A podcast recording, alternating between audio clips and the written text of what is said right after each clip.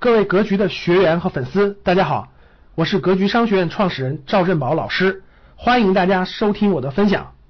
那今天呢，我们讲一本书，这本书的名字呢叫做《如何获得真正的财富》啊。这本书呢，它是一本二零一八年出的一本相对比较新的书。那这本书呢，它比较通俗易懂。这本书呢是在水库论坛上的一个版主啊，他在这个经济论坛上发表了很多关于。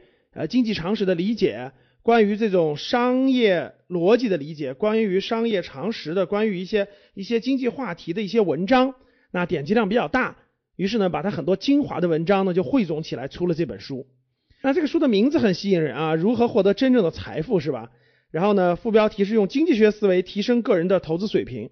这本书呢，我觉得它的优点有三个，第一个就是。这位作者呢，我觉得是善于思考的，对经济、对商业比较感兴趣的一位人士。他呢，也是有很多的营销背景啊，这个我觉得跟我有很多相同的地方啊。然后呢，又爱思考，所以呢，站在很多咱们生活常识的角度去分析很多经济问题，而不是像很多这种长篇大论那样的哈，讲很多长篇大论，然后呢，讲的很复杂、很复杂的公式等等，普通读者都不了解。他不是这样的。他用他通俗思考的这种眼光，通过生活当中的点点滴滴去给你分析经济和商业的一些常识，所以我觉得这是这本书比较好的一点。那第二点呢，就是我想说的就是这本书的语言通俗易懂。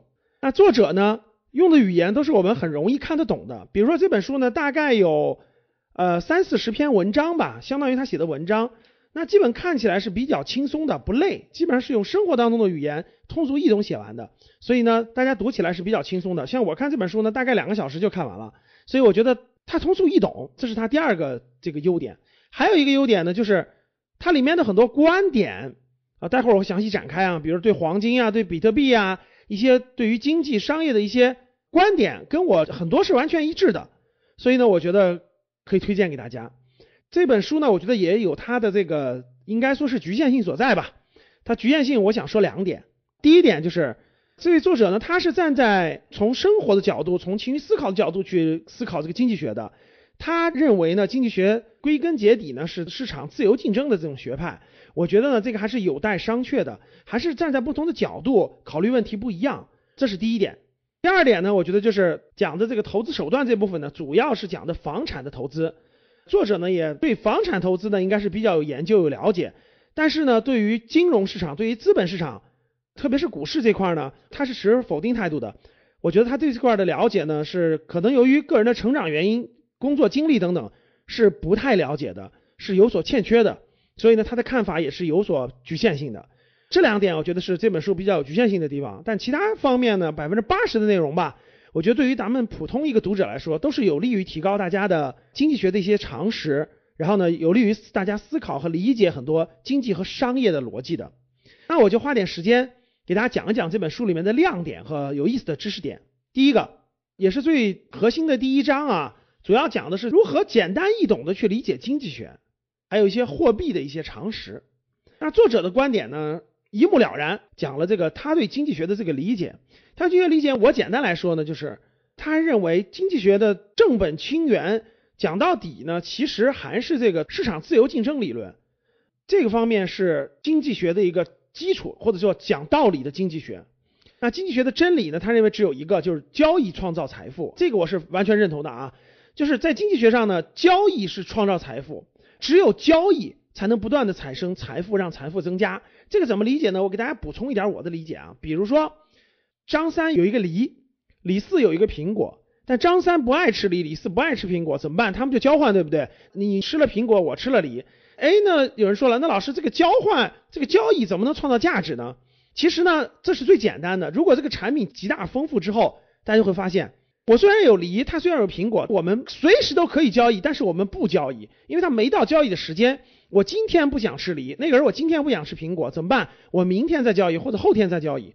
那交易就需要有中介，对吧？那我持有现金、持有货币的时候，我有这个交易的权利，但是我可以不选择交易，这样大家就明白了吧？比如说我们持有一百块钱人民币，这张纸其实是没价值的，但是我拿这张纸可以买后天的梨，或者是买大后天的苹果，但是我没有去兑现，这时候梨和苹果的价值就沉淀在了这张纸的当中。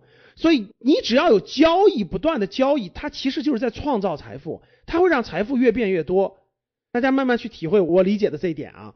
那这本书作者呢也认为说，真理只有一个，就是交易创造财富。这个我也是认同的。它只有商业，只有不停的交换，才会让财富产生放大效应啊，这个是认同的。作者呢讲到了有限理性，无论是计划经济还是凯恩斯的这种经济学派，他们其实都是没有有限理性，在一定的范围内的理性。扩大到更大的层面是根本就无法跟这个市场自由竞争这个做相提并论的。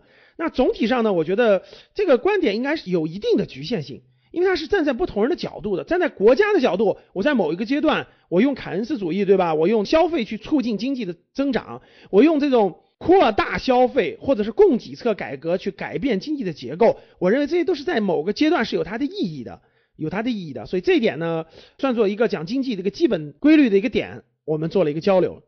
那第二呢，就是作者呢把很多经济方面的一些，应该说是我们都关心的一些问题讲得非常明白。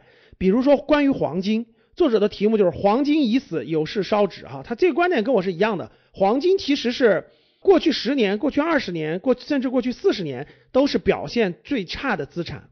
一九八零年到二零一八年四十年的时间，黄金价值只涨了四倍。这是远远落后于社会上其他绝大部分资产，甚至任何资产的。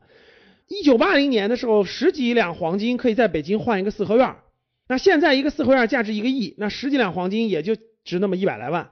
黄金四十年来它的价值贬值了多少？贬值了百分之九十多。